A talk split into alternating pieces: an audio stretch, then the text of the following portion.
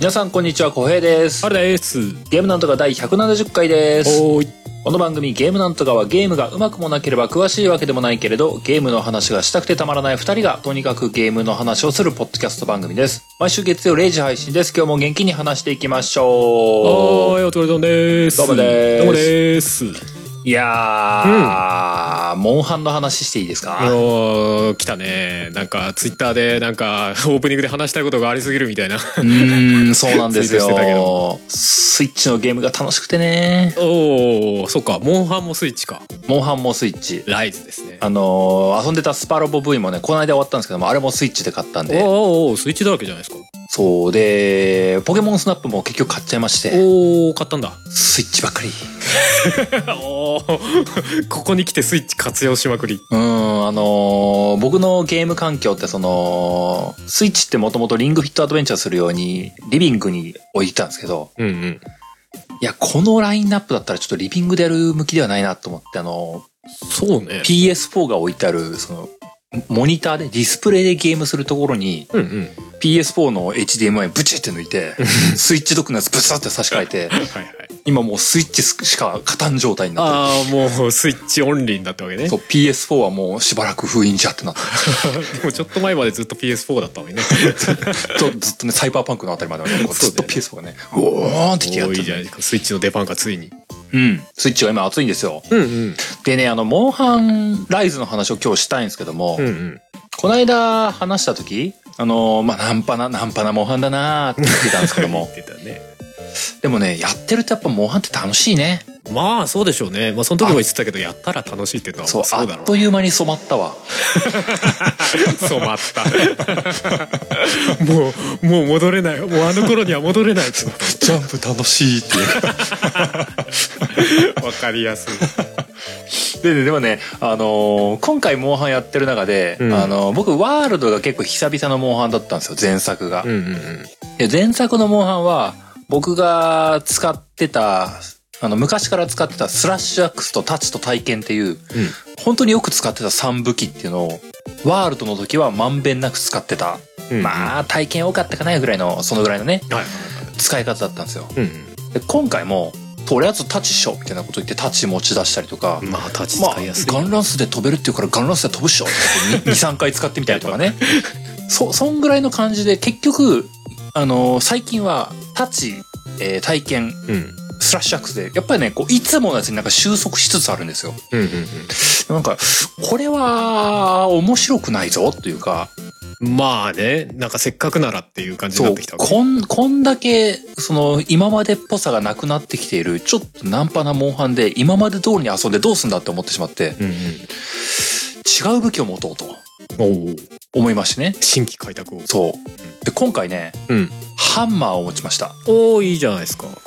で僕の中でハンマーってねかっこいい武器なんですよかっこいい。あのまあ人に人に共感を得られるかまあさておきなんですけども僕の中ではかっこいい武器に当たるんですよなんか俺ワールドでさ、あの、うんなんだっけ、段差だか坂道だか下りながら攻撃出すとなんかすげえ横にぐるぐる回転しながら飛ぶみたいな。あれすごいよね。遠心力どうなってんだみたいな。攻撃やったけど、あれ、あれはかっこよかった。これ決めてっていう。あれもあれも決まった時の爽快感やばいけどね。そのかっこいいっていう由来はね、あのー僕が初めてモンハンを遊んだ初めてでもないかな。序盤に遊んでた最初期に遊んでた頃のモンハンのうん。プレイスタイルに由来するんですけども、うんうん。僕その頃あのこのゲームなんとかでも何度かお話としては登場したあの音ゲーの師匠様がいたんですけども、うんうんその人と一緒にモンハンやってたんですようん。うんうん。その人とあとまあ友達とで3人でまあ強いて言えばホネストも含めて4人でやってたことが多かったんですよ、うんうん。でその時音ゲーの師匠さんが言ってたのはハンマうんうん。ーでもう一人の友達の子はライトボウガンうんうん。でたまにホネストが混じってるとホネストは片手剣当時片手剣か太刀だったかなっていうぐらいだったんですよね、うんうん。で僕はその時太刀か体験だったんですようんうん。P2G とかトライの頃かなはいはい。まあいわばあのばらけるように選択してるんですよねうんうんうん。その役割が重複しないようにというか、はいはいはい。でその音ゲーのお師匠様が使うハンマーがねあの本当うまくてうん。あのーハンマーって戦い方的には頭モンスターの頭ポコスか殴ってピオらせるっていうのが見せ場じゃないですか。うんうん。あれそれをほんと綺麗に決める人だったんですよ 動きがさ分かるようになってくるとさ綺麗に頭にさこの強いハンマーの振りをガーンって当てられた時の爽快っていうか脳汁たまらんよね。なんかねそうキュワーってなるよね。リオレイヤがさあの毒サマーソルトとかした後にさ着陸するそこのところポコーンってやったりしてさ。ちょうど頭が下がる瞬間を狙ってね。うわーかっこいいっていう。って倒れてこうピヨピヨピヨピヨピヨピヨピヨって。言ってやったったみたいな。そうでそれ音ゲー師匠はね関西までなんでね「やったで」とか言ってさか軽やかに言うんですよ。いいね。今今やでーみたいな感じでねこう「お分かった尻尾切る!」とか言ってこう突撃していく僕だったんですよ、うんそのプレイスタイルを見てたので僕の中でハンマーって伝説の武器なんですよ、おおあの生半可なスキルで使ってはいかんよっていうタイプの武器に僕の中ではこうし神格化されてたんですよね。うんうんうん。ただまあそれもあってあのあと一人で遊ぶ時ってハンマーだと尻尾切りとかできないからそうなんだよねそのあんまり報酬とかでメリットがないなと思ってたんですよ。そうそこはあるんだよねうん。っていうのもあって、なんとなくずっと避けてたんですよね、ハンマーは。うんうんうん僕の中で。ただまあこのライズ、もう、もういいじゃないかと尻尾切れなくてもと、なんかね、そういう気持ちになりまして。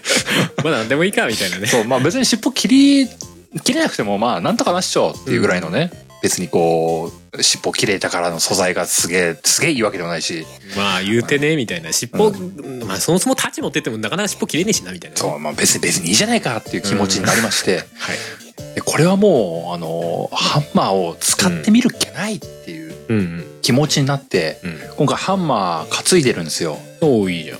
でねあのー当時 P2G とかでうん。やってた頃、まあ僕が下手だったのか当時のモンハンの設定がすごかったのか、うん。今の僕が強くなったのか今遊んでるライズがあの、う緩めの難易度になったのかうん。どれかは分からないですけども思ってたよりピオらせられるんですよ僕が。へえいいね。思ったよりもね。うん。でなんかモンスターピオらせるとさなんかすげえ越に浸るんだよね。僕の中で。いやわかるよわかるよ。しかも大チャンスできるしね。そう。すごいなんかねあの嬉しくて。なんか。いやわかるけどね。あらゆるモンスターがピヨった時にあよしもうボールボロサーピオらしたからもうもうボールボロサー卒業だみたいなこと思うんですよ。逐一毎回思うんですよ。なるほどね。いやでもハンマー俺結構強い使いやすくて結構愛用してた時期はあったけどね。うんいやいや強いと思う。慣れてくると強いなって思うのよ、いやもう俺がやってたのって。さセカンド G とかその辺の時代だけど。そうそうでしょ？そうそう。いやいやあのほら切れ味とかあんま無視して攻撃できるじゃない？ハンマーって、うんうんうん。たまため攻撃だったりとかすると、だからなんかその辺でも扱いやすくてなんか上の方のランクでも安定して戦えたなっていう記憶は。そう。あまあすごいな。でも僕上の方今ねあのライズの方は上位のうん。あの星6星7もう局面的にはラージャンとかと突っ込んでくる感じのところまで来たんですよ、うんうん。そこまで来るとピオらせるのがなかなか難しくなってきたのよね。まあピオラセ狙いになっちゃうと厳しいわな。なかなかなかなかというかねあの勝つのも結構しんソロだとしんどくなってきたというところまで来たんですよ。はいはいはいはい。でなんかねそのそれこそラージャンの相手にしてるとね、うん。その P2G にもいたじゃないですかラージャンって。いたね。でなんかねその当時の音ゲーお師匠様と姿が自分の中で重なるんですよね。うんうん。お師匠はあのラージャンに真っ向から向かっていったんだよなってことを結構最近すごいねデジャブするの。うんうんうん僕当時体験とか立ちだったからラージャンの尻尾の方要はケツの方に向かってペチペチペチペチやってたんですよ。うんうん。でラージャンってあの真正面にあの両手でブンブンぶん殴って前進してきたりはいはいあの口からビーム砲みたいなゴーって入ったり。ビームだったり弾出したりな。はいするじゃないあのはいそのそのねあの正面に対する威圧感がとんでもないんですよ。いやそうよね。あいつ。しかも振り向きから攻撃まで早かったりする。そうそうそうそう。いやなんか僕はワールドの頃も含めてラージャンに対してはずっとケツをかけて戦ってたんですよ。そうだね。前が立っちゃいけないやつだよね。そうそうそうだからねあのハンマー担いでラージャンに挑んだ時のあのこの怖さブルブルする感じなんかね。だって顔狙おうと思ったらほぼ捨て身でしょ。そうそうそう。なんかねイメージ。こいつ隙がねえってなるんですよ。あったなラージャンはな。しかもなんか切れやすいラージャンみたいなのいたでしょなんか,、うんもうほとんどずっと切れてるみたいなラージャン。いるのよ。いるのよ。今作もいるのよ。いるんでしょ、めちゃ怖くて。うん、でラージャンがねそのピオラセラなくても角を折るっていう V 破壊とかはせめてしたいなって思ったりしてもはいはい全然そこまでいけなくて結局なんか脇腹とかポコポコ叩いてんだよね。いやーラージャン怖えーっていうの。まあそこですごいすごい詰まってるしあの、うん。ハンマー使える人めっちゃかっこいいってそれが再認識してる。いいよないやハンマーは結構メリハリあっていいと思うんだよななんかうまあ強攻撃みたいなのさ結構強めの攻撃を出せるじゃない、うん。ためため打ちみたいなバスンって一撃必殺みたいなさ、あれも出せるしまあ普通に歩きながらあの軽く溜めた攻撃とかだとさ、まあ、いい感じにこう、あんそんなに隙がないこうそう振りの速いのあるんだよね。そうそうそう。流れるような攻撃できるじゃんそう。そう。結構使いやすいんだよなと思って。そう。全部ね今ラージャンに通じないんですよね僕の中で。いや、ラージャンは何でやってもきつくなかったか？でもラージャンと戦ってるってことはもう結構上の方なの？うん。あのーまあ、正直ね、あのーモンハンライズの今のところロードマップみたいなのだよね、大型アップデートで、どうやね、エンディングを追加するみたいなことをアナウンスしてたから、う んスストーリーも多分ね、途中までしかないっていうか、一旦のエンディングみたいな終わりっぽっぽいんですよ。な、なんか数時間でもう、その、な村クエっていうか一旦のエンディングまですぐついちゃうみたいな話は聞いたけどね。あうん、そうだね。村上は今回ぬるかったね。うん。あの、とても、とてもというかね、あの、マガイマガドさんっていう今回のパッケージに出てる。モンスターがいるんですけども、うん。まあ、あの人、村クエだとその貝にあたるそのマガイマガドをたが倒すまでは、うん結構、その、何なのかな？今回 HP が、モンスターの HP 少ないのかな？わかんないんだけども、体感確かに早かったのよ。じゃあ一人でやるとかなり少なめになってるとかそういうのあるかもね。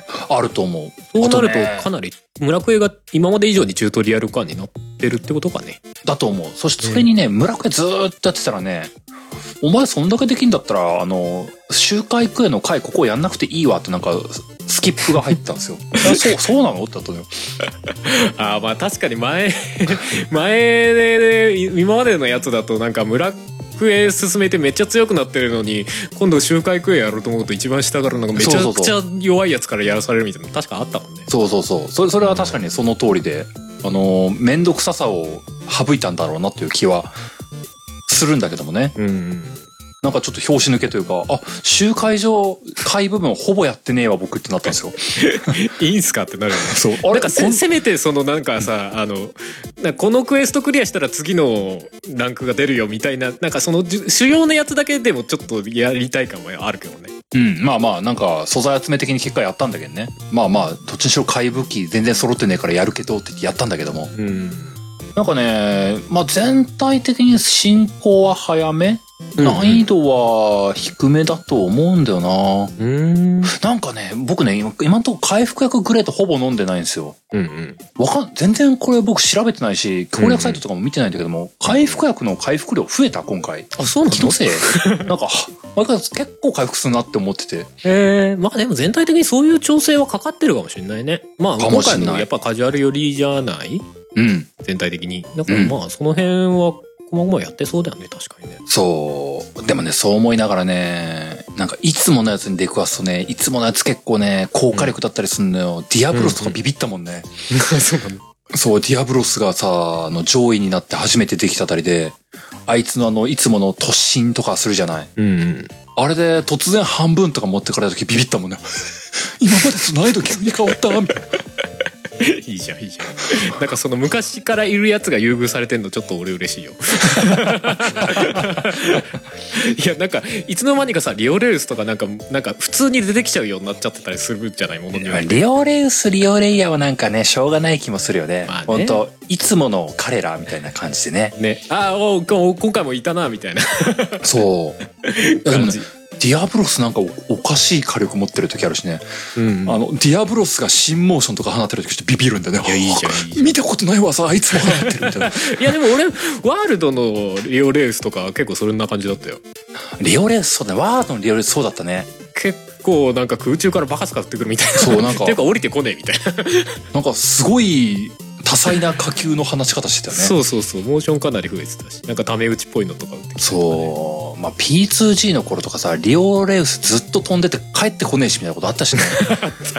おいおいおいずっと飛んだ。飛んだ。まま着地すんのかな？また飛んだみたいな。で 次のエリア行ったみたいな。そうそう結果5分ぐらい待ってたみたいな。そうそう いやワールドとかまあ多分ライズもそうなんだろうけど、あの逃げてもエリア移動がなくなったからさひたすら後ろから追っかけ回されるっていう さあれができたから、うわーこの感じたまらんなとか思うよねあのね、そうそうそう。うん、追っかけ回されるっていうのたまらんよね。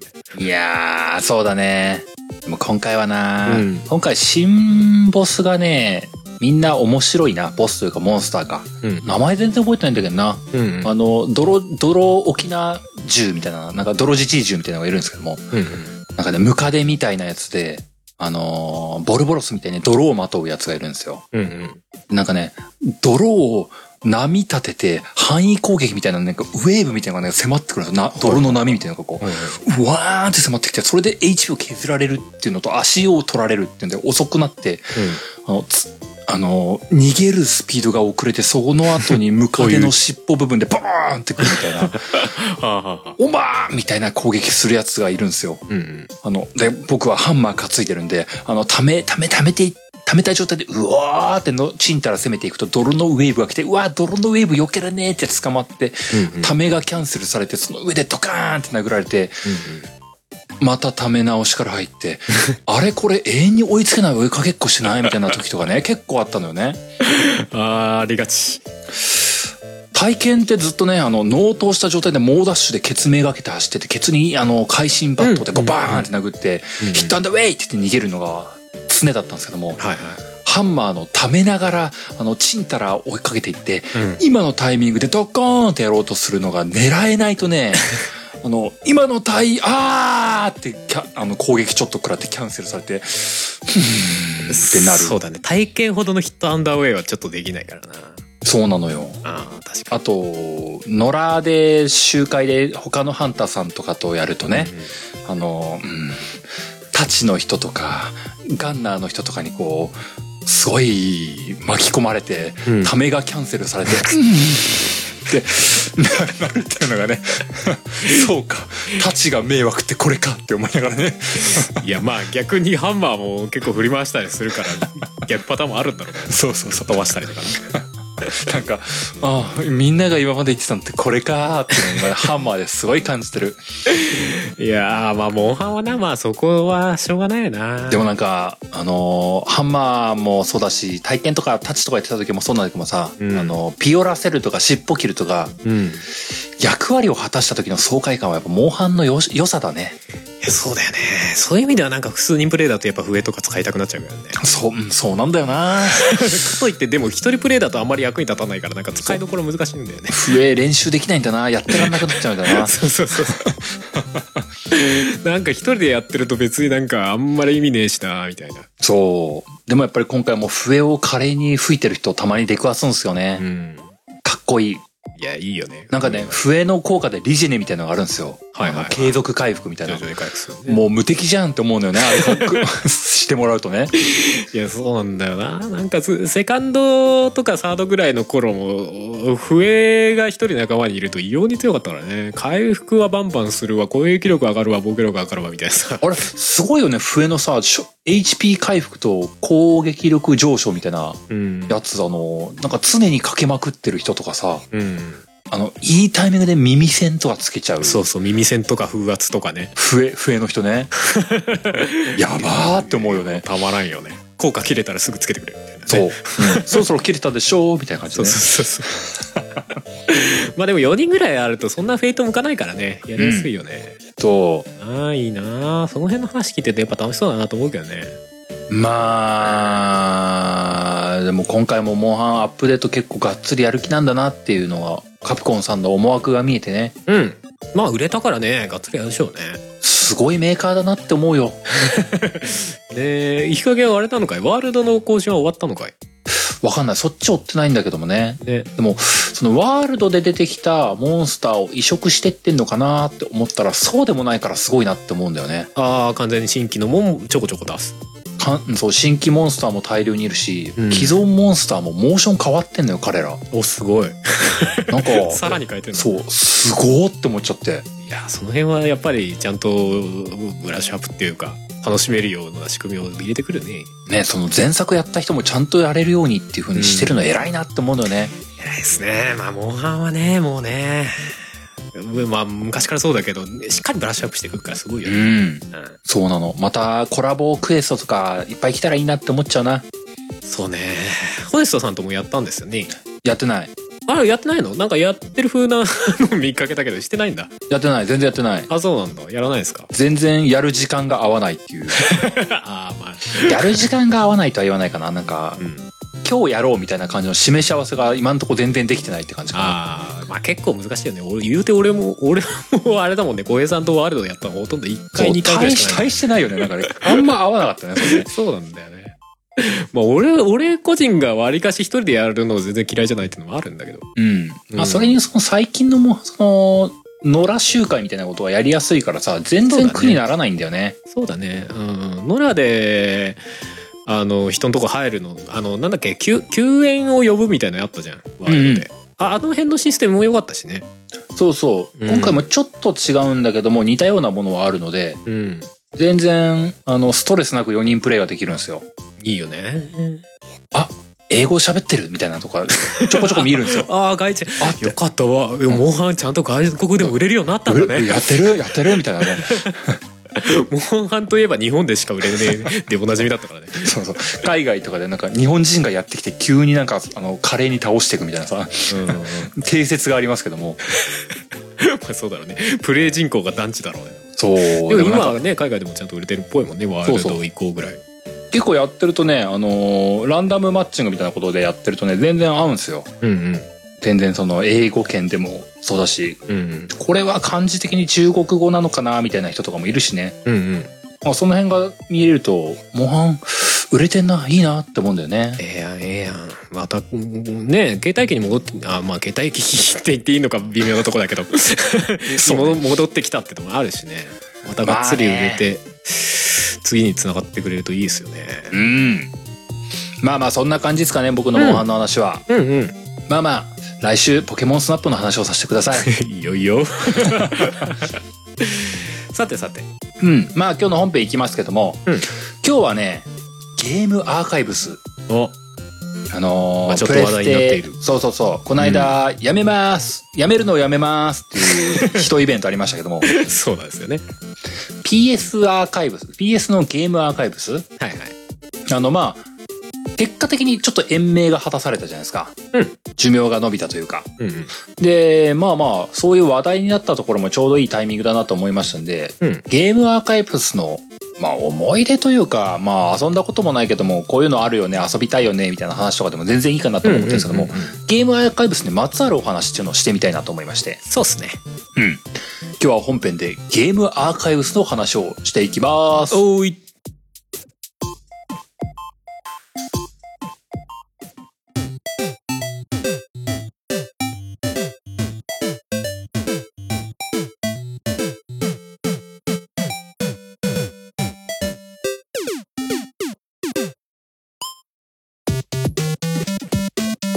です。はい。ゲームアーカイブス、まあ、配信タイトルなどなどの話ということで。えーゲームアーカイブス配信されたのは2006年だそうですね。配信されたのが。そうか、結構15年前そうだね。そっかまあ、メインは一応 PS3 と PSP かな。そうだよね。うんあのー PSP と PS3 で遊べるよっていうサービスで、うん。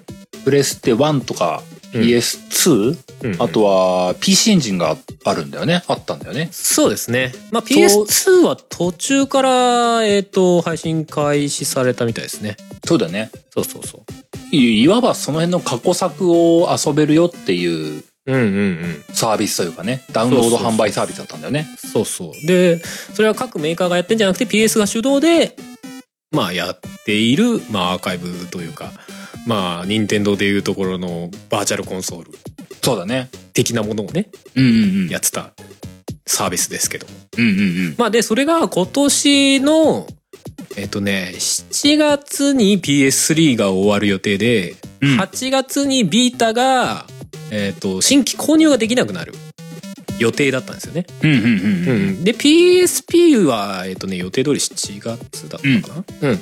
に、あの、実際に購入できなくなるみたいです。うんうんうん。うん。つっても、もともと PS3 じゃねえ、PSP の、あの、プレイステーションストアってもう現状 PSP から買えないんですよ。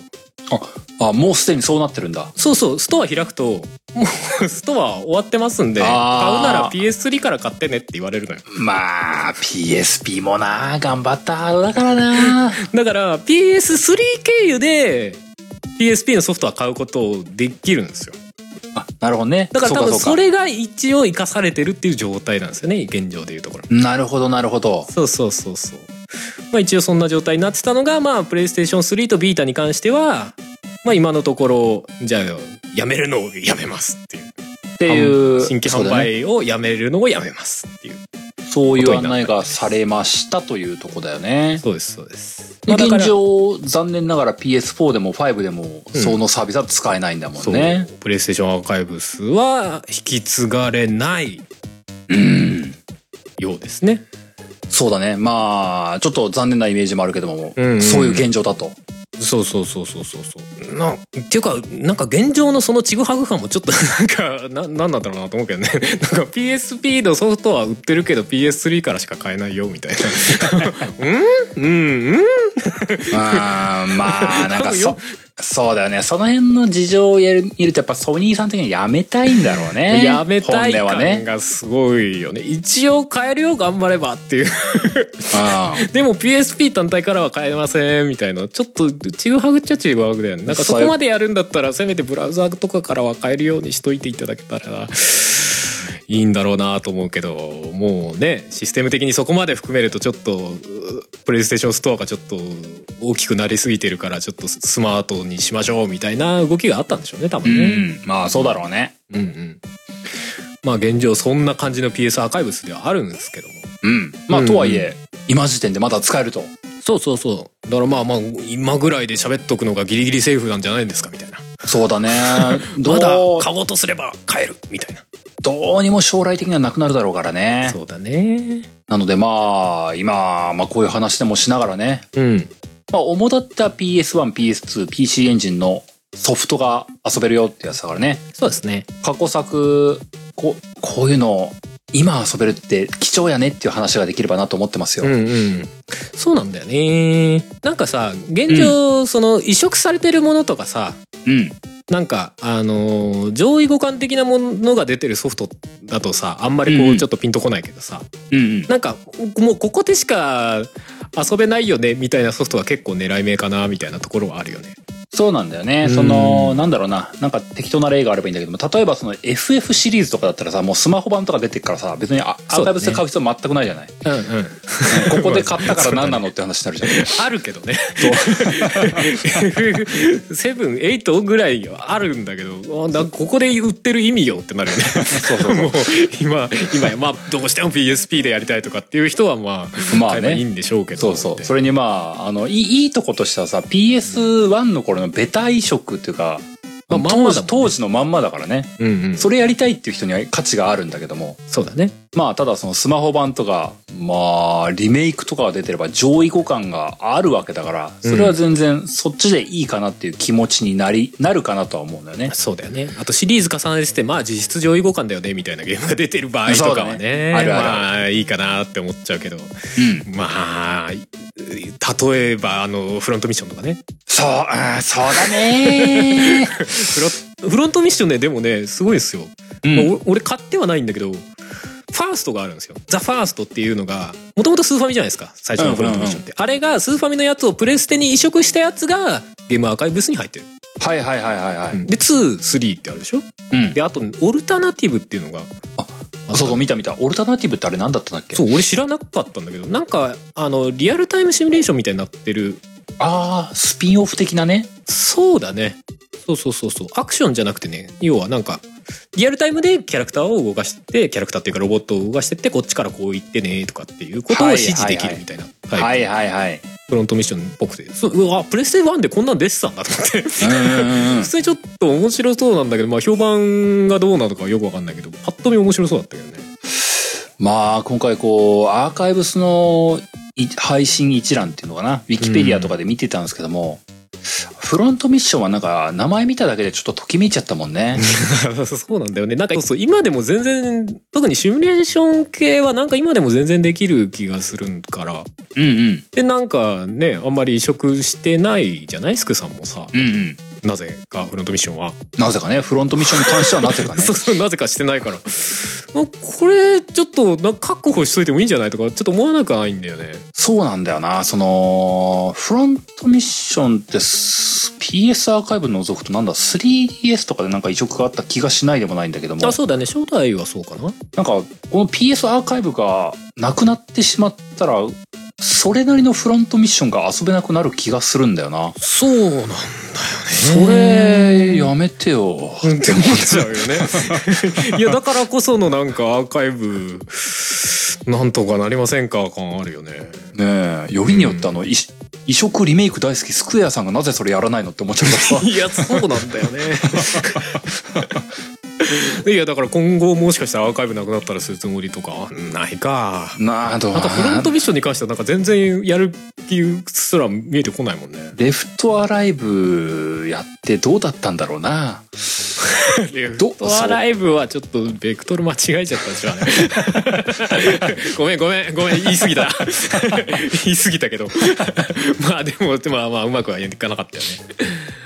そうなんだよな。うんなんか、そこでちょっと、あの、気運が上ってたらよかったんだけど、そうでもなさそうな雰囲気があるんだよな。そうだよね。うん、でもなんか本当アーカイブス見てて、フロントミッション、その、オルタナティブは僕全然知らないやつだったけども、うんうん。その、2とか、いざ触ったことないやつは、なんか、このまま触れなくなるとしたらもったいないなって素直に思っちゃったね。そうなんだよね。そんなに言うてゲーム性が古くなるやつではないじゃない？うん。うん、シミュレーションって特にね、フロントミッションなんかもともと ロボットがなんかカクカクしてるロボットだからさ、そうそうそうそうそう。その言い方もちょっとおかしいけど。そうそうそう。うん。なんかそれこそあのこの間、オクトバストラベラーとか、あの、うんトライアングルストラテジーとか、ああいう話でちょろっと横道で出たけども、ああいうビジュアルが今全然受け入れられるんだからさ、フロントミッションのタッチってまだ全然いけんだよね。うん、と思うんだよね。いや、だから BS アーカイブがさ、いつ終了になるのか分からんけど、うん。まあ、なくなるとしたら、その PS3 の新規販売うん。がなくなるタイミングで一緒に PS アーカイブもなくなるんでしょうけども。うんうん。なんか、それまでには、な押さえといた方がいいの？みたいな。安くさんどうするつもりなの？みたいな。ね。なんかもう、ね各、各メーカー案内してほしいわ。見通しあるかないかと。ねそうだよね。まあ、基本的にないんだろうけどね。えっすって言われたらすげえ売れると思うよ。いや、そう、そうよね。本当に本当に。だからなんか、それこそフロントミッションは上位互換的なソフトが出てないわけじゃない、実際。そう。そうだね。まあ、4とかあるかもしれないけどさ。にしてもまあ、そうだよね。古いからできないって感じでもないしね。そう、おっしゃる通り、フロントミッションは確かになんかこの、救われてほしいっていうか、このままついえていくのは見たくないタイトルだな。もったいないなって思っちゃう。そうなんだよね。まあ、そ まあ、そんなタイトルいっぱいあるんでしょうけど。ん 今、例で出したけどさ。そう。まあ僕個人的に同じような趣旨で、こう、アークザラットシリーズがあるんですよね。はいはいはい。やっぱもったいないなって思っちゃうんだよね。アークザラットも移植されてないか。うん。なんかこの間スマホ版のアークザラット R って僕が昔遊んでたやつが、あ、うんうん。サービス終了数って案内出して、ふーって出してね。ついに終わっちゃうんだ。終わっちゃった。あので、終わっちゃうんだと思ってアップデートのなんか履歴とか見たんだけど、これストーリー完結してなくねみたいな感じがしてねいや、。うわー志半ばで。ごめんってなったよね。離脱したわって思ってた。いや、まあ、そう、そうっすよね。俺やってないしな、みたいなね。そう、まあ、現実ね。その僕もスマホ版離脱しちゃった身で何にも偉そうなこと言えないんですけどもね。うんその、そうは言っても、過去の資産としてのアクサラットシリーズが、うんただ消えていくのは悲しいなって思っちゃうんだよね。まあそうだね。そう、別特ににね、自分がやってるものなおさらね。大規模リメイクしろというわけでもなく、うん。あの、現行ハードに移植しろと声高に訴えるわけでもなく、うんうん。まあ、PSP とか PS3 ビータのレベルでいいので触れる環境残ってたらまたありがたいなって思っちゃうんだな。まあそうだよねまあ、願わくば4、5です動くといいけどなとは思うんだけど。でも本当そういうのを何か救い上げるのがないとさでもそれこそさなんかプレイしたししたいと思った人がプレイできないしなんか本当にそう思った時にそれこそなんかね非合法なところに行っちゃったりとかする可能性ってあるわけじゃん。そうだなそれもだなんなんかうまいこと仕組みできないですかねまあ権利的な問題で難しいんでしょうけどとかいろいろあるんだろうけうどね。ん。まあね。うん、まあだからこそ今 今のうちに確保しておけっていう話ではあるんだけど正直今悲回しげテイストになってるけども、これは別に後ろ向きな話じゃないんだよね。そうなんだよね もったいないなって思っちゃうんだけども、まあ、もったいないなってこのまま消えていく前に、あの、サルベージできる人はサルベージしてほしいって話、趣旨ではあるんだよね。そうだねでもそれこそさそこうまくやってるのはさなんかまた任天堂も持ち上げちゃう話になっちゃうけどさ、あれじゃないほら任天堂オンライン？スイッチオンラインか、スイッチオンライン。あれでさ入ってるとアーカイブじゃないけどさ昔のスーファミのソフトがこれ遊べますみたいなさうん。サブスクっぽくなもんなってるわけじゃない？なってるなってる。全部ではないけど過去にうんあの、バーチャルコンソールで出出てたやつ？うん。全部ってわけじゃないけどある程度の本数をそこで出してるわけじゃない？そうだね。なんかそっちに流用してるのかな感あるけどさプレステマジでなんか 今のところそのビジョンは何もないじゃない？そうなんだよね。ななんかねプレイステーションアーカイブのサブスクみたいのサブスク版みたいのななんとかできませんかねとか思っちゃうけどね。うん、やってほしいんだけどね、素直にやってほしいと思うよ。うんその、まあ、正直スイッチオンラインも、ほ本数がガサが少ないので、うんこの先の展開次第なところはあると思ってんだけどね。うんこの本数がずっと維持されるんだったら、あの、他のスーファミソフトたちって思っちゃうんだけども。まあまあそらそうだな自由な感じでは正直ないからな、うんほとんど任天堂のソフトだったりとかなうん。ただ、ハルさんが言ってくれた通りにもう、もう、今時点ではもう可能性レベルの話をね、PS はもうなんか本当になくなりそうな気がするんだよね。本当にもうなんかなかったことにしたいぐらいのもう完全にほぼ閉じる扉閉じかけてる感じのそうそうそう。もうなんかね、本当ゴミの日のなんか廃品回収の車がもうき来てる来てる来てるみたいな。もう動こうとしてるぐらいの感じでね「はいしまいますよ」みたいな「ちょちょ待って待って!」って言ってギリギリこう「じゃあ開けとくわ」っていうのが今だからねそう。まあじゃあ明日また来ますねってなってる。だよねもう、そう、もったいないんだな。ねあーでもね、俺ねこれおすすめしたいんだよね。俺これ買ったんだけどうん。前にもどっかで喋ったかな。アインハンダーっていう。お、聞いたことある。あ、うんスクエニカだったっけ？そうスクさんが出した。お、スクさん。横集おおおしかもあの外注じゃなくてちゃんとスクさんが作ってるのね。なんかお、へー。大阪のスクさんがスクさんの開発のところが作ったみたいなことらしいんだけど。うん。あのそういや他にスクさんが作ったシューティングってまあうん大昔はあるかもしれないけどなんかあんまメジャーなやつではないじゃない、うん、全然ね。そうそうでこれぐらいしか知らないんだけどこれすごい出来良かったんですよ、なんか前、前番組のどっかでもちょっと触れたような気がするね。うん、どっかで喋ったる気がする。なプレステのあれかな？ベストかなんかで喋ったのかな？うんうんそうそうそう。まあ横集であのーまあ昔ながらの一発食らったら即死亡でちょっと 手前から巻き戻って再スタートするっていうあの難しいタイプのシューティングだよね。はいはいはいはい。ご利用者に進めないはいタイプの。でコンティニュー回数限られてたりとか結構厳しめなんだけど、ああ、結構しんどいね。うんまあ、難しいは難しいんだけどねあの単純にあのシステム面でもなんか攻撃して敵が使ってる武器を壊さずに敵の本体だけ壊すと武器がこうポーンって外れてうんうんそれを自分の、えっと時期についてるアームでキャッチして自分の武器として使えるみたいなほうほうほうほう。そうシステムがある結構珍しいシューティングで。う。うんうんうん。うん、だからそのどのタイミングでどの武器を取るかみたいなところでかなりこのゲーム性というか攻略の仕方が変わるみたいな感じ。なるほどね。うんうん。これすごい楽しいんですよね。で全然移植とかされてないからなんかちょっともったいないなと思うんですよね。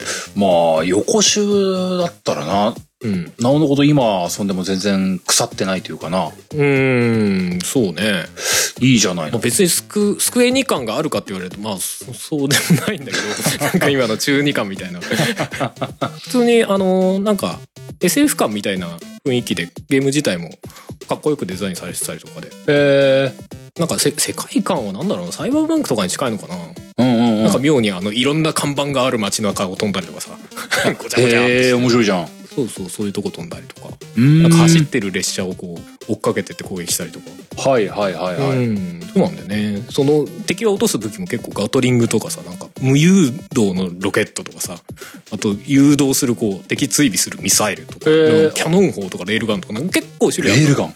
そうそうそうそう。なんかこれどこで使うんだみたいななんか。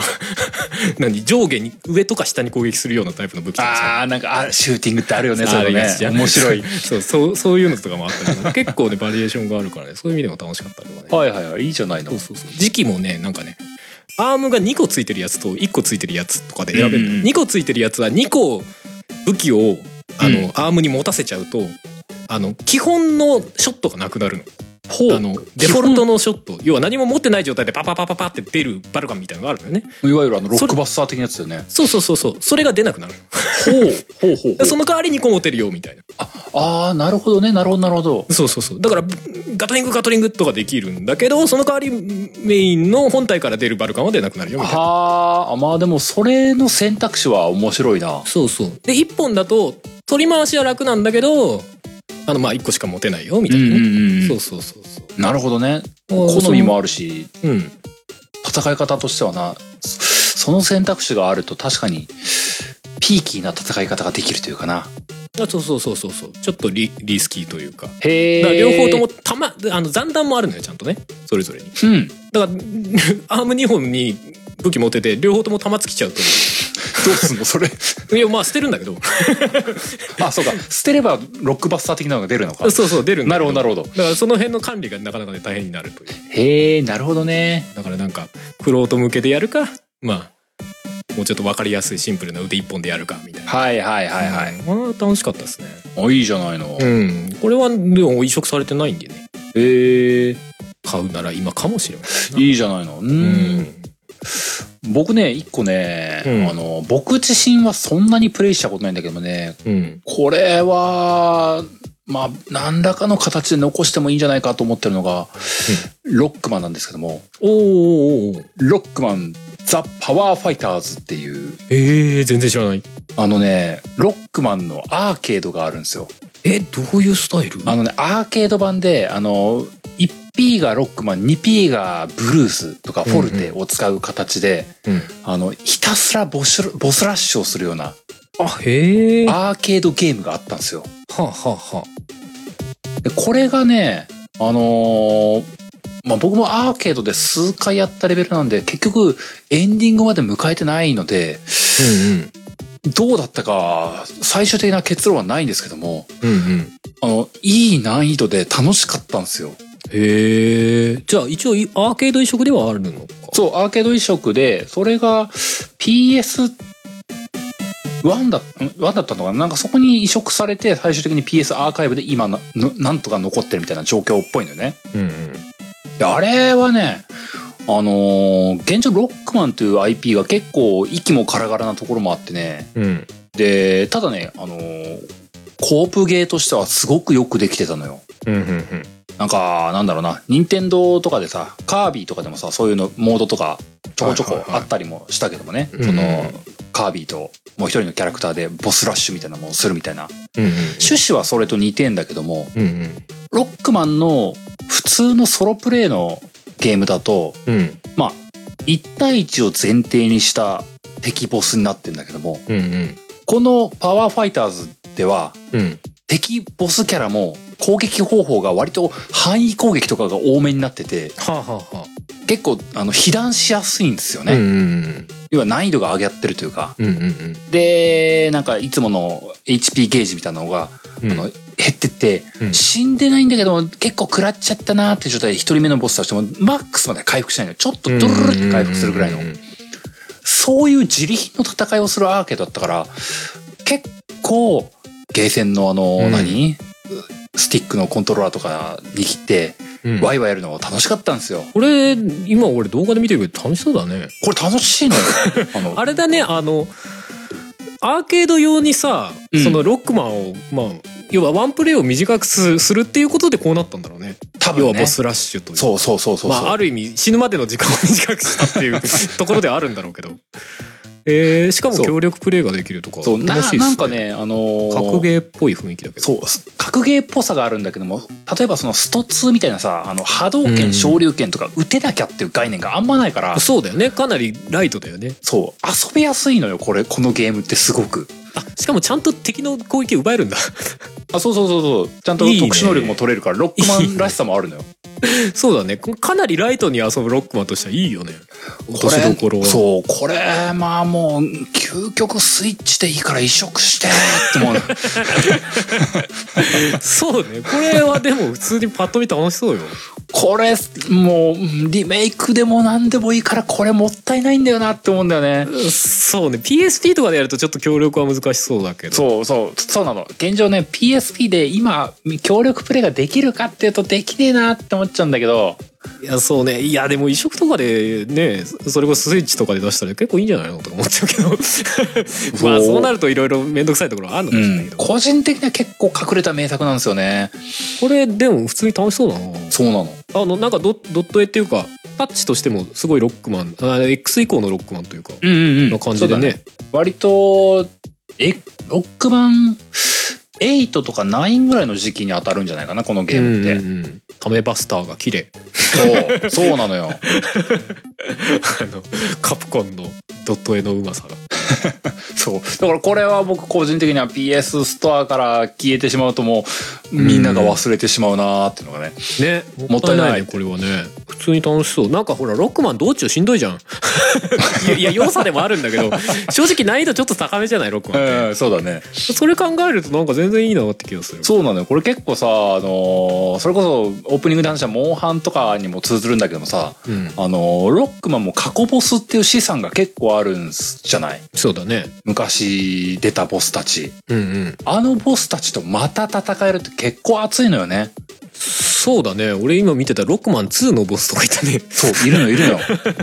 へえそれが、まあ、ある種、カプコン、本当この時からうまかったんだと思うけども、あの、当時のボスらしさも残しつつ、うんあの、強いブラッシュアップとかしてんのよね。そうだねお祭り芸感はありつつもだしねそう。なんかちゃんとバランスは取れてそうな気がするこれ、作って。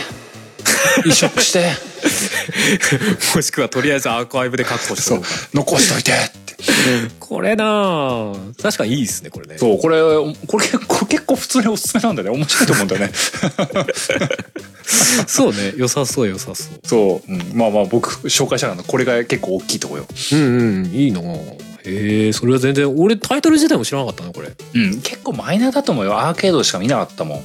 うんうんまあ、当時ね、そのロックマン終焉時期だったからさ。う んそうかまあ確かにそうだな、うん、なんかもうロックマンって古くねってなってた時期だったからさ結構最後の一本ぐらいの位置に近いのよこれ。うんうんうん。そのままなんかアーケードあったけど多分そんな当たってないんだろうなって思うのよねこれ ヒットしなないというか。これアーカイブで一番最後に配信されてんじゃないの？PS で。あそうだっけ？2017年の1月とかだよ。あおーだいぶ最近じゃないの。ロックマンパワーバトルファイターズって書いてあありがてし。るすげえ。ギリギリ滑り込んできた。そうこれおすすめっすよ。ロックマンパワーバトルファイターズ。うんうんうんうん。これ良さそうっすね。うん。うんまああとね僕ねもう一個ゆる緩めのやつでいくとね、うん。これ僕自身がプレイしてないんだけどもあのーそれこそゲームなんとかで昔押されてたのでやっておきたいなってもうちょっと僕が買おうかなって悩んでるのがはいはい。リンダキューブアゲイン。ああなるほどねあのー、ななんだったかな？これホラーの回だったかな？トラウマですね。トラウマか。うん。そうだよね。ああの辺の回でさなんかさシナリオが3つあって最初にやるべき2つのシナリオが薄すぎるっていう。そうそうそうそうおな じみ。の なんかねそのあの脳裏にさその結構トラウマゲームだなっていうのだけこびりついてて、うん。でまあ相変わらず僕はホラー系とかは苦手ではあるんだけどもこれホラーというほどあのリアルな演出はされてない時期のゲームじゃない。うんギリいけんじゃねえかなってちょっと動画とか見て思ってたのよね。そうっすねホラーっていうかサイコっぽい感じだよねそうそうそうその表現が正しいサイね。コパスな人が出てくるっていうやっべーみたいな、そうそうそうそうだよね。うんそれが、まあ確かに、まあ、確かに気になるよすすぐやれるかわかんないけど、なんかこのままタイミングを失うのがもったいないなって今思ってる。こうしといた方がいいどう？みたいなそう、その感じ。すごい守っちゃう。あでも俺も確かに一覧見ててリンダキューブはちょっと目についてあああれなーと思ってそう。なんか癖強そうなんだけどな他にはなさそうなゲームなんだよねなんかねそう、こそれこそこれさ、移植とか期待できねえなって思っちゃってさ。いやどうなんだろうでもなんかそんな遠くない最近にななんか古典かなんかがやってたような気がしたけどな本当？だからまあまあその根深いところでファンはまだいるっていう感じはそうなの？するけどねじゃあまあ可能性があるなら、由来尺いね。やわかんないけど でもゲーム性的にちょっと今出しても受け入れられなさそうな雰囲気はあるけどなそれはその通りだ。今当たるゲームかっていうと当たらないな。いやーそういう意味では俺俺も言う前にもこれ気鋭で話したな LSD っていうさプレステのか聞いたことある。もうこれも絶対出ないだろうなと思うんだけどさ。奇芸、バカゲーみたいな回で出出したやつだよね。そうだね。ザ・奇芸ですよ。夢を夢をゲームで表現するっていう、はいはいはいはい。み寝てみる夢ね、うんだってもうキャッチコピーがさこんなのゲームじゃないんだからね。なんか、そう、当時もなんか、ハルさんに話されるまま調べてたけどさ、なんかよくわかんなかったもんいなや。よくわかんない。スタートするといきなり「はいどうぞ」ってえまあちょっと広いエリアに出されるのよ。なんかオープンワールドではないけど、うん。広いところに出されてでも特に何もないのよ。なんか物が動いてたりとかするんだけどなんかインタラクションがすごいあるわけでもないし、うんでなんか一貫性がないのエリア出た次のエリアに行ったら最初はなんか江戸時江戸村みたいな雰囲気の場所だと思ったら急にサバンナみたいなところが出てそこから先に進むといきなり都市とか出て。もうねよくわかんないですっていうその一貫性のなさが夢っていうことなんだと思うんだけど。そうだね。からゲームっていうよりゲームじゃないのよ。あれアートなのよ。今でこそわかる。そうよね。でも、そこに確かに体験があるってことなんでしょうね。そうそうそうそう。ゲームじゃなくてアートをゲームっていうプラットフォームでやったっていう感じなのね、はい。そのはいはい。LSD っていう、まあまあ幻幻覚。みたいなのと夢をちょっと合わせてね、うん。そういうなんだろうな、まあ、アート的な表現だよね。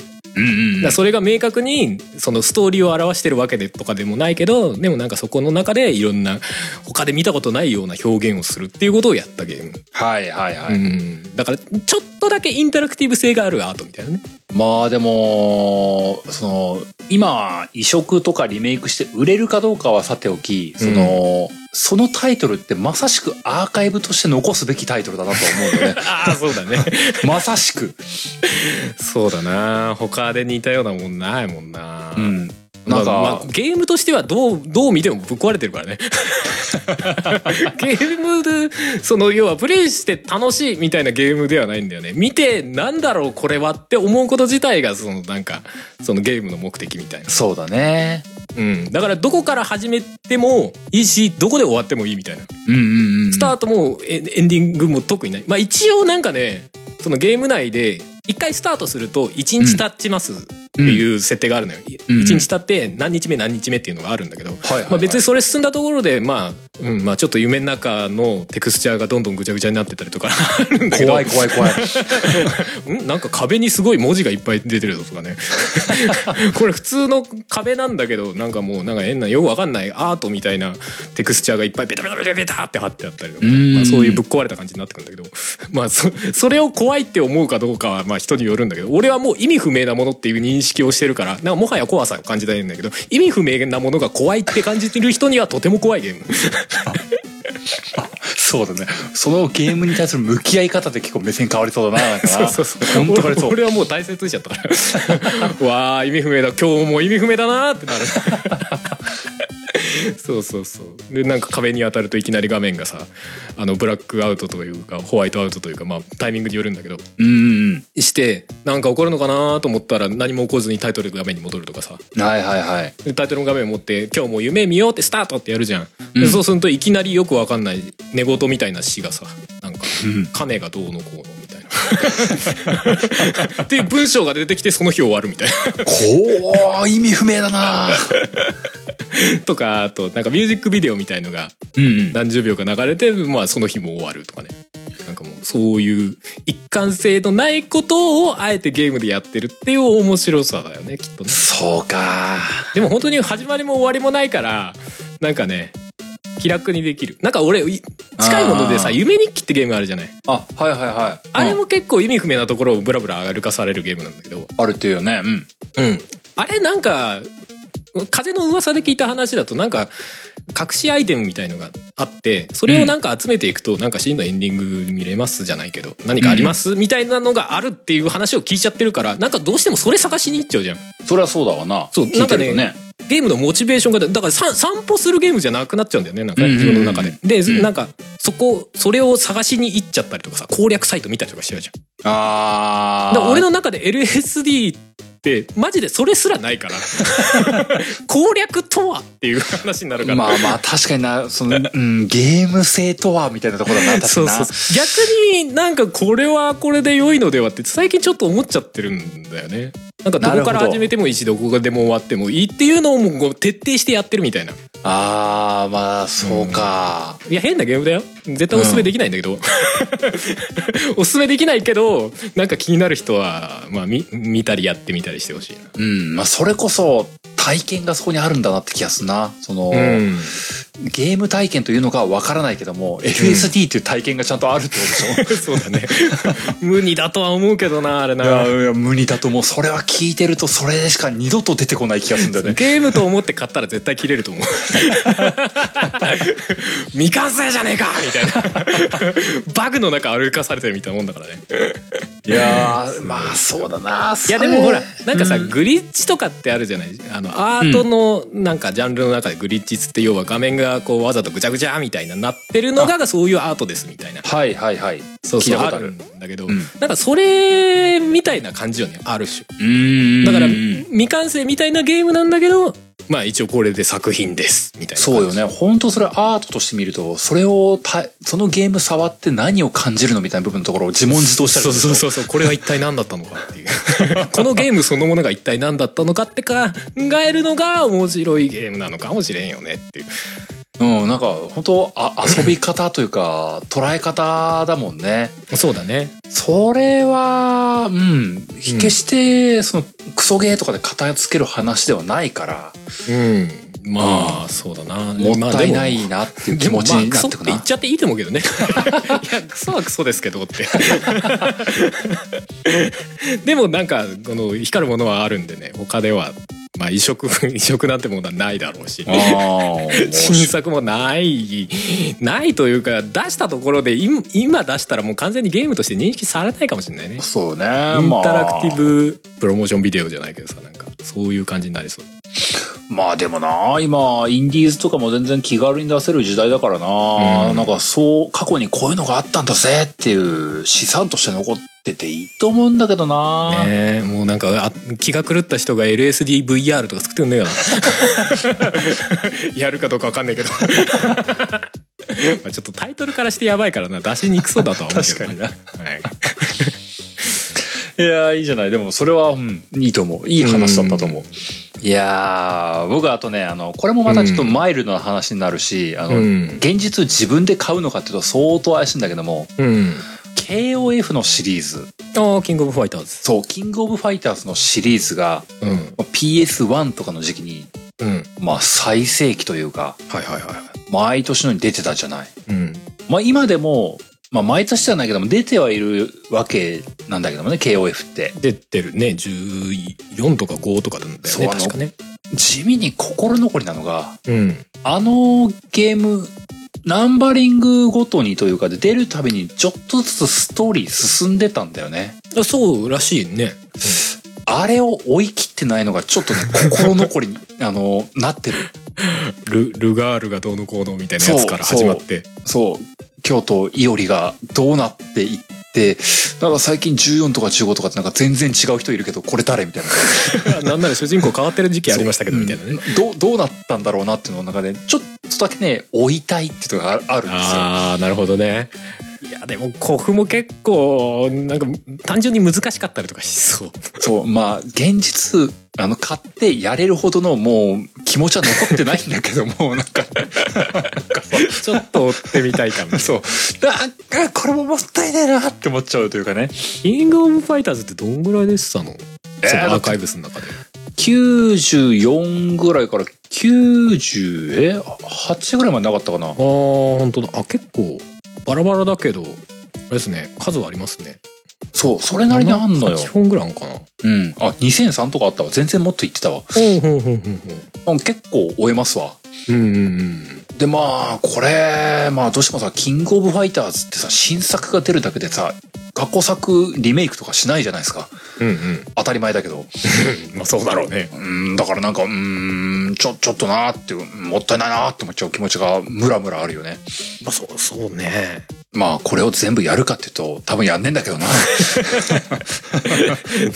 なんか初期の頃のルガールがめちゃくちゃ強かったみたいな話はよく聞くなんかね、まあ、キキングオブ、キングオブハ、ファイターズに。混じった今。何か何かを聞いそう。なんかこうハートな感じと混ざったんだけども。キングオブファイターズに限らずで、あのやっぱ PS1 の頃って格ゲー結構熱かったじゃない？2D 格ゲー。うんうんうん。そのサムスピとか、あそうだね。うん、あとまあ画廊伝説とかもだけども、はいはい。あの時の空気ってなんか、うん、消えるのはちょっともったいないと思ってるところもあるんですよ。そうっすねなんかほらサムスピってさ最近リメイクというかリ,、リブートみたいな感じでやったでしょ、うん。あれすごい当たってたじゃない？うん。なんかこ古墳はちょっとなんかそんなに当たってない感じがするからさ。なんか古墳も頑張ってくれっていう感じはちょっとするけどね、まあ、俺は自身は格ゲーあんまやらないからあれなんだけど、うん。まあストリートファイター5今、うん。格ゲーとかでなお幅利かしてんのは。そうだね、まあまああれに追いつけ追い越せとはなかなかいかないとは思ってんだけども。うんうんでもなんか当時ストゼロとかうん。キングオブファイターズとかサムスピとか、うん。あと鉄拳とか、うん。バーチャファイター？うん。まあその辺はちょっと 3D 格ゲーも混じってくるけども、うん。なんか結構 PS1 とかセガサターンの時期って格ゲーめちゃくちゃ熱かった時代だったじゃないですか。いやまあそう思うよあの人ムーブメント感残ってくんねえかなって思うんだよね。なんかど,、まあね。どっかに歴史として残ってほしいんだよね。まあねそうだな。でもなんか SNK とか出してそうだけどね出てないのかな？なんかこう昔のやつうんまとめましたみたいなね、なんかねそのコレクションみたいそうコレクション系とかで出し直してほしいけどなな。ねまああるのかもしんないけどね。なんか SNK とかって結構そういうのややりがちでもないか。うん。でもなんかねそのスマホ版を作りましたとか新作を作りましたとかっていうニュースばっかりが見えちゃうんだよね。うんうんうん。そうね。スマホ版はちょっと格ゲーとは言えないんじゃないかみたいなね、そうそう。スマホ系だとあれなんだよ。なんかあの格ゲーじゃないんだよな。なんなの？あれあああベルトスクロールアクションみたいに近くなってくるんだよな。そうそう。だねなんとなく見たことあるそううん。こういうことではないと思うよっていうね。うんうん。そこのねあとなんかあのテリーが女性化してるゲームとかが出た時代とかあーそうね。乙女デュースと同じ何かを感じる。う。こ ここに踏みまあまあこれ自体を否定する気はないがクワーみたいなそのなんかこ クワーって感じがあるんですよ。いっそ全力でパーティーゲー化してくれ。みたいな。ぐらいのね、まあ、実際やってないか分かんないけどどうだったそうのそうそうそうそれ触ってねえからさなんか下手なこと言うのもなんか間違ってると思うんだけども、そうだね。確かに、うん確かにもやっとする部分あるそう。なんかねちょっと解雇中になってるところがちょっと気持ちとしちゃってね。うん。俺全でも全然やってないけどなんだっけキングオブファイターズ 13? いやもうアーカイブからちょっと話忘れてんだけど、13とかなんかすごい良かったのになあれななんかね。ギリギリこうドット感を残してるキャラクターの絵で。すうん。ごい綺麗だったけどね、うんうんなんか今ポリゴンになっちゃってから。うん。なんか パッとしませんねみたいなうん感じしちゃってるんだけど、まあ、プレイしたら違うのかもね。まあね。まあ僕も最近のやつは結局触ってないから何とも言えないんだけどね。まあそうね。まあでも、うん。そのドットの頃のなんか 荒いドットの頃の 興奮とかさあの辺が残ってるっていうのはなんか気持ちはわかる気がする。そうなんかなん消えるって言われるともったいないって思っちゃうっていうその感じがあるっていう話よ。そうね。独特感あるもんね。うん。うん。確かに。SNK の格ゲーってなんかちょっと独特な感じもあるもんね。そうなんだよね。なんかあのザラッとした感じは逆になんか個性だったのかもって思わうなかったん、カプコンとかとも違うんだよね。やっぱ違うんだよねなんかね。うん。ま、なんか、う悪く言っちゃ古風なのかもしれないけどなんかそういう良さがあった感じはするんだけどね。うんうん。そうね。俺最近ねうん。うん。あのーまあ、今回話す勢いに任せてみたいなとこもあるんだけど2つぐらい買ったのよね。おう。うん。最近買ったのがね何買ったの？まあこれ喋るために一覧眺めながらあこれ欲しいなと思って買っちゃったんだけどうん。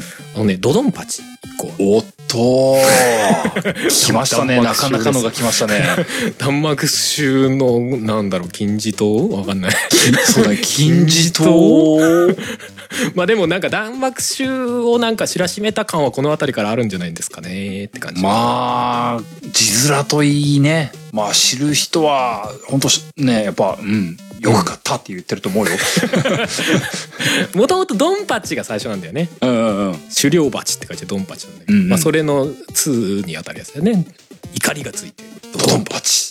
はいいやこれがもともとアーケードで、それの移植はセガサターンと PS でしか出てないのよはいはい。それ以降移植はされてないまああのースマホとかに一一時期移植されてたようなほう。ちょっとわかんないでもなんかね、ガラケーとかには移植されてたよほう。なんかそれも買ったことあるんだけどええなんか、うん、あ、うん、なんか違いますね。って思って、まあスピード感ないみたいな。まあ、それはごガラケーにまあ、無理やり移ガラ植してるからケーはそりゃそうだな。そうそう。で、俺なんかそれやりたいなと思ってて。うんうん。で、あ、今買わないとそそれこそプレステとセガサターンとアーケードじゃもうどれもちょっと手に入れるの厳しくなるじゃない？そうだね。で俺その後のシリーズのドドンパチ大往生とか大復活とかあるんだけどなんかそこよりもなんかだドドンパチぐらいのテイストがちょっと好きでなんかなぜかね女の子出てくるのよ。なんかその後のシリーズになると。なんかいらねえなって思っちゃって。へえ、そういやいらなんだ。ないってこともないんだけど。キャラクター的に女の子が出てくるの？うんそうそう。へえ。まあ大往生とかは移植はどうなんだかわかんないけどまあでも一応プレステ2とかの世代なんだよね。移植されてたとしても。うんうんまあだからアーカイブにもないっちゃ当然なんだけど。はいはいはい。そうそう。だなんかあいいなと思って買ったのと。あとうん。一個試してみたいなと思ったのが、うん。ああいうさ縦集ってさ画面縦に長かった長かったりするでしょ？うん。であれを大体設定で横向き設定っていうのができるのよ。普通のテレビでやるとあのほう。ほう縦に動くやつが要は画面を90度ぐるって回すことができるの設定で。そうすると画面普通のテレビ画面って横長じゃん。あれを縦に使えるのよ。だから縦長を存分に活かせる。あー、ディスプレイ自体も角度を90度変えて。そうそうそうそう。構成ができるのよねだからそれこそまあアーケード筐体みたいな感じで遊べますよ。ああ、なるほど。なんか16対9の画面を9対16状態で遊ぶそうそうそうそう。そうっていうのができるんだけど普通一般の家庭でテレビ90度ガーンって曲がることないじゃん。まあそそりゃそうだ。だけどアーカイブなら PSP があるわけですよ。PSP、そうだね。たえ？ど、どうやって遊ぶの？PSP をあの左側に90度ガーって向けるわけですよ。うん。でそれでその縦画面表示にすると画面はちゃんと縦長にこうバシッと入るわけですよ。はい。であのアナログスティックで移動できるようにするの。わかるかな？PSP のアナログスティックで時期の移動をさせるように設定を変えるのね。はいはいはい。そうするとちゃんとね縦画面でできるのえ？ちょっと持ちづらいよ。持ちづらいけど。ちょっと待って PSP のボタン配置もう一回思い出せ。あのねアナ赤ログ棒を縦でもあ縦で抱えるみたいな。いわゆる いわゆるワンダースワン持ちをするんだよね。ワンダースワン持ちをまずして。そうワンダースワン持ちをしてで左手で PSP のアナログスティックに手を添えるわけです。そうだね。PSP のアナログスティックは1本しかなかったからそうだね。そこを親指で持つ。左手の親指で持つ。で右手はああそっかそっ PSP かの R ボタンとか上のはいはいはい。4つのボタンを押せるんですよ一応ね、はい。空いてるからはいはいはい。でそれで持ってプレイできる。のおお確かにギリギリできる気がする。だから縦画面ロマンを終えるわけです。まあだから何って話なるほどねでも面白いモードだ。正直そのプレステ版のドドンパチを、ね、PSP の横画面でやると横に画面が長いのに縦しか使わねえからすげえちっちゃいのよ。いやそれはうんおっしゃる通りだ確かに通常通り持ったら、うん縦集の良さは全く出ないね。そうそうそうそうそう。だからなんかねそのその持ち方を試したらできたから。あこれでええやんあーすっげえ面白い、何それ、まあ、かといって動かしやすいかって言われるとうんうんって感じなんだけど。うんうんって感じなんだけど。でもなんかねやってる感は出てねとっても楽しい。まあでもそうだね。そのなんかちょっとちゃんと最適化してやったぜ感もまたちょっと越に浸れるね。そうそうそうそうそう。やったったでみたいな。なるほどね。これならではやんみたいなね。面白い。そうそう あとはまあ単純にドットがねシューティングでも美しいなっていうのもあるしはいはいはい。だから俺でもドーモンパチ系はねなんかねあの時期が打つショットの弾幕がね美しいんですようーん、美しい。なんかねそのね普通弾だったら弾の形が飛んでくじゃない？ビューって、うんうん。まあ、丸だとかさミサイルの形だとかじゃなくてちゃんとスピード感がある形でこう残像みたいな感じ。ロックマンの弾みたいな。ロックマンの弾も横長になってるだけだけど。あれをもっとこうなんかモーションブラーかけたみたいなのがこうバーって飛んでくるのよ。ほー。うん。まあでも、でも言いたいことはわかるというか、あれでもてうん。確かに敵の弾で残像が出出まくるとなんかもう弾幕ゲーとしては鬼難易度になっちゃうけど、うん、時期の弾だったら確かにいいんだもんな。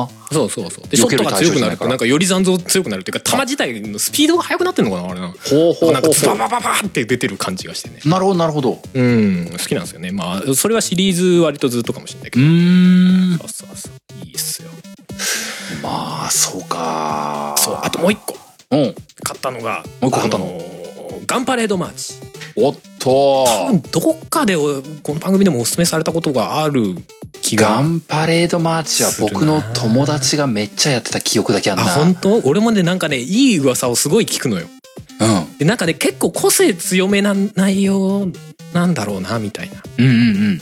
ところを聞いててなんかいろんな方向から聞こえてくるからうん多分俺好きなやつだなっていうねなんかね嗅覚が働いてねなんか匂いがすると思って。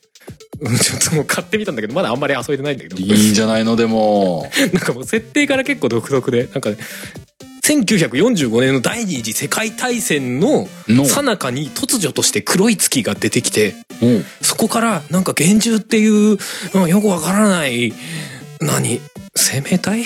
うん。まあなんか人類の敵が現れてちょっと戦争やってる場合じゃないそっちと戦うなっつって人類団結してそいつらと戦うんだけどめっちゃボコボコにされてアメリカ大陸と,、えっとアフリカ大陸の一部とあと日本だけがなんとかこう生存権をギリギリ守ってますようなところらへんからはいどうぞっていう。すごいスタート地点 でだ。その時点でな日本のその学生がまあ前線に出されちゃうことになってその中の一人が俺みたいな。うーん。でなんか深刻な話かなと思いきや最初なんか冒頭なんかね、うんあのエヴァンゲリオンの最初みたいなちょっとなんかおお 穏やかというか和気あいあいなのよちょっと学生の中で和気あいあいとしてるのこれがどうなってくんだろうなっていうのが今ああ、そういうことか。うんそれで、あの、なんかちょっとキャラクターたちはまだライトな雰囲気というか。あそうそうそうそうその中で恋愛したりみたいな部分もあったりするみたいなんだけどではあ。あと戦闘はなんかシミュレーションっぽい感じみたいなんですけどほねう。もうちょっとままだなんかその肝の部分まで多分いってないんだろうなという感じだかうんうんうんら分かんないんだけど、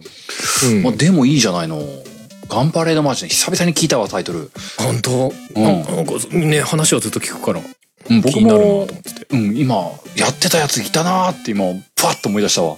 誰かにこうなんかがっつりプレゼンしてほしいところでもある どこが肝みたいな ネタバレしない範囲でお願いしますみたいな いやでも結構好きな人いっぱいいるからねうん、なんかそ、そんなイメージはある。人は多そうな気がするけどうん。うんなるほどね。いいじゃない。もう実際に行動して買ってるのはいいね。うん、うん、悩むなーリンダキューバーゲーム悩むなやで買っといてやれるかな？自信もないところもあるんだよいやこなれあれだね。あのまあ買える状況な人ね、うん。PS3 持ってるとかさ。うん。そういう人はぜひね一回そのアーカイブスのリストとか見ていただけるとそうだね。面白あそうですけど。のーゲームアーカイブスでググったりするとね、あの、ウィキペディアに出て、なんか、各年次のタイトルがグワーッと並ぶんでね。うんうん。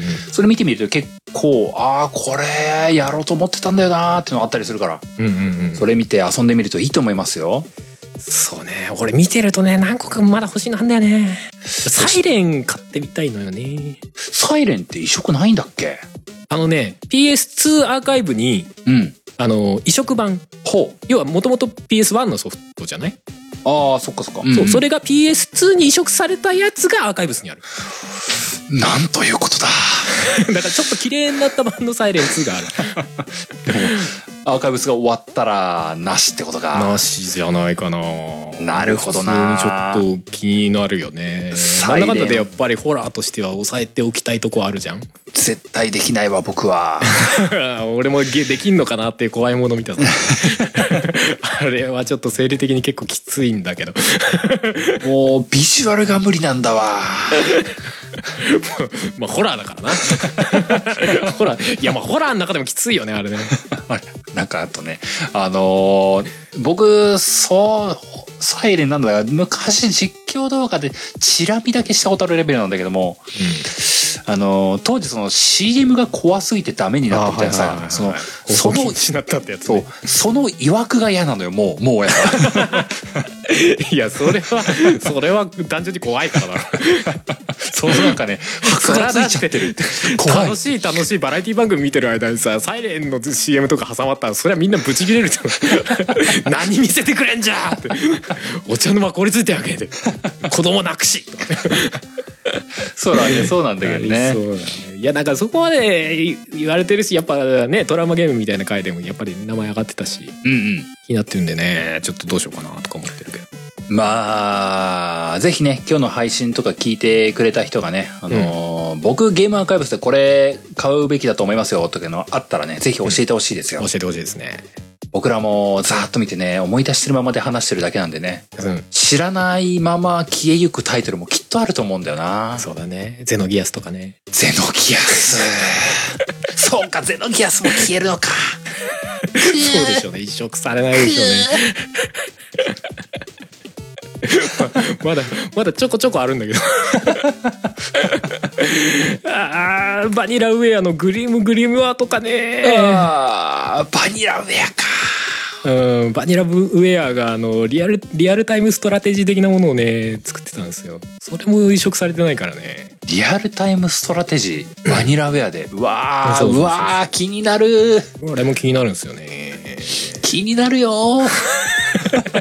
いや多分めっちゃあるんだと思うんだよな まあまあ帰れない環境にいる人はもうなんかぐぬぬっていうしかない感じになってるけど今回 本当だよね。なんかな PS4、5対応しないしないか。いやもう公式で個人的にはそのアーカイブス用のハード出してほしいの 前にも言ったけどあー、まあ、このハードを持ってればアーカイブス遊びますよみたいなあーまあ確かにな。その、そうだな。レトロ、なんだっけ？ん？フリーク？そうそうそう。そそれの PS 版みたいな勢いってことでしょ？いやまあどこどこまで需要があるのかっていうのが一番難しい問題なんだまあなソニーからしたらそんな売れねえだろという話だよね。そうだよなでもクラシック出すよりはマジだと思うんだ 財産あるんだからとか思っちゃうんだよね まあおっしゃる通りで。それでハードをさお休みにしといてさで月額ね、500円とかわかんないいくらかわかんないけどさ、うんうん。そういうので固定にしとけばなんかいい感じになんないですかねまあね。まああとは権利問題だねそうなんだな。まあ、とにもかくにもな、その、任天堂とか、マイクロソフトがやってるからね、なんでかなって思っちゃうところもあるんだよね。まあねなんソニーのゲームだけでも少なくともやったりとかしてもいいのにねそう、とかって思っ思っちゃうのよ、どうしてもね。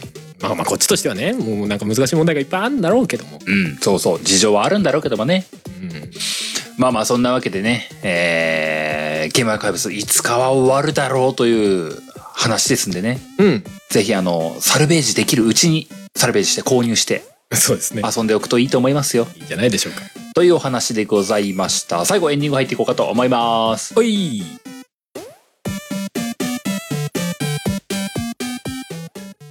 作曲編曲音声編集イマジナリーライブなどはカメレオンスタジ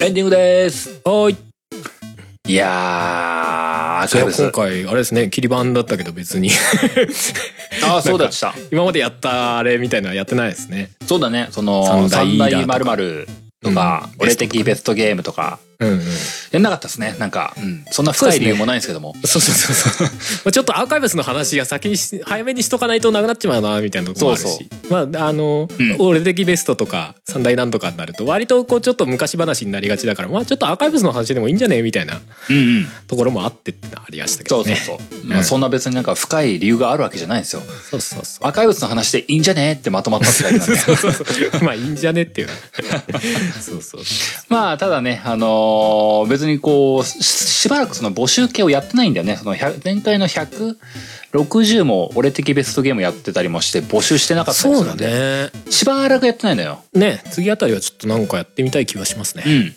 まあうんうんなんでね、まあ次回180なのか、まあ全然違う回かもしれないですけども、うんまたなんかどっかで募集系とかで皆様が思うやつとかっていうのを募集したいという気持ちは消えてないのでね、はいまたやった際にはぜひぜひお気軽に投稿してほしいですわ。うんうんというわけで、えーいつものやつを読んで終わっていこうかなと思います。はいえーこの番組ゲームなんとかでは皆様からのお便りを募集しております。お便りは番組ブログのお便りフォームまたはメールにてお送りください。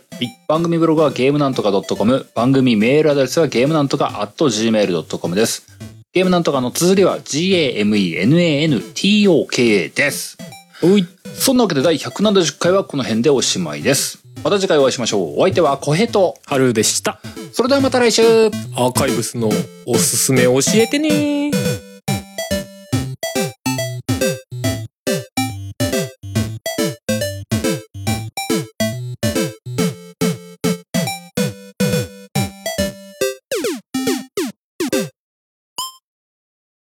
ポッドキャストやりたいと思い立ったら、ポッドキャスト制作指南所